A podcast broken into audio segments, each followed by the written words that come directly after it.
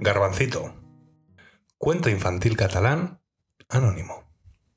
Había una vez un niño tan pequeño, tan pequeño, que cabía en la palma de la mano. Por esta razón, sus padres le llamaron Garbancito. Cierto día, su padre necesitaba una col para cocinar, con lo que Garbancito le dijo a su papá. Papá, déjame ir a mía por la cola a la tienda. Pero Garbancito, eres muy pequeño, te podría ocurrir cualquier cosa por el camino. Alguien podría pisarte. No te preocupes, papá, podré hacerlo. Insistió Garbancito. Después de mucho insistir, el padre le dio la moneda, que era casi tan grande como él, y Garbancito se dirigió contento hacia la tienda. Pachín, pachín, pachán, a Garbancito no piséis. Pachín, pachín, pachán, mucho cuidado con lo que hacéis. Pachín, pachín, pachán, a Garbancito no piséis. Pachín, pachín, pachán, o con él os las veréis. Cantaba Garbancito camino a la tienda con la moneda en las manos. Cuando llegó a la tienda, el tendero no podía ver el pequeño niño por mucho que gritara. Señor tendero, quiero una col. ¿De dónde sale esa voz? ¿Dónde estás, niño? preguntaba el tendero. Sal para que te vea, no te escondas. No me escondo, es que soy muy chiquitito, quiero una col. Finalmente el tendero pudo descubrir una pequeña moneda en el suelo moviéndose, y así la encontró. Oh, aquí estás, qué pequeño eres. ¿Ya podrás tú solo con la col? Es más grande que tú. Sí, señor, aunque sea pequeño, soy muy fuerte. presumió Garbancito. El tendero cogió la moneda y puso una hermosa col sobre Garbancito, quien al sostenerla ya sí que no se le veía.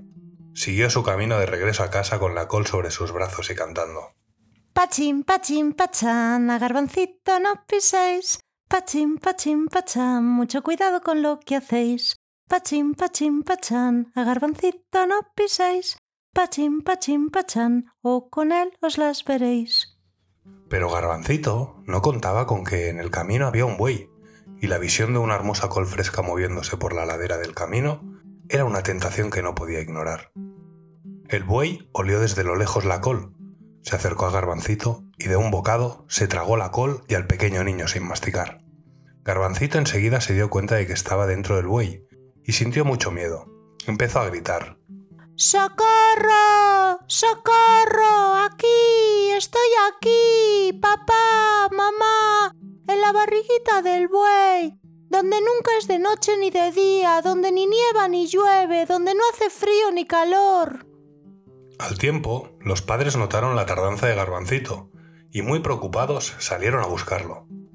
Primero fueron a la tienda, donde el tendero les explicó que el niño había estado allí y se había llevado la col. ¿Y por dónde fue después de regreso a casa? Por allí, señaló el tendero al camino del campo. Los padres gritaban, Garbancito, ¿dónde estás? Garbancito, ¿dónde estás? Y Garbancito gritaba, ¡Socorro! Aquí, estoy aquí, mamá, estoy aquí, papá. En la barriguita del buey, donde nunca es de noche ni de día, donde ni nieva ni llueve, donde no hace frío ni calor. Pero era tan pequeño que los padres no le podían escuchar y seguían gritando. Garbancito, ¿dónde estás? Garbancito, ¿dónde estás? ¡Socorro! ¡Socorro! Aquí. Estoy aquí, mamá. Estoy aquí, papá.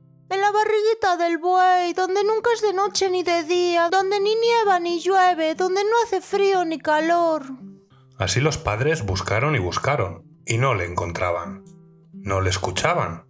Pero ya cerca del buey, cuando escucharon por fin los gritos del niño, ¡Socorro! Aquí, aquí estoy, mamá, aquí estoy, papá, en la barriguita del buey, donde nunca es de noche ni de día, donde ni nieva ni llueve, donde no hace ni frío ni calor. Los padres rápidamente abrieron al animal con cuidado, sacaron las tripas y pudieron rescatar a su hijo sano y salvo. Desde ese día, Garbancito fue con mucho cuidado de no ser comido por otros animales.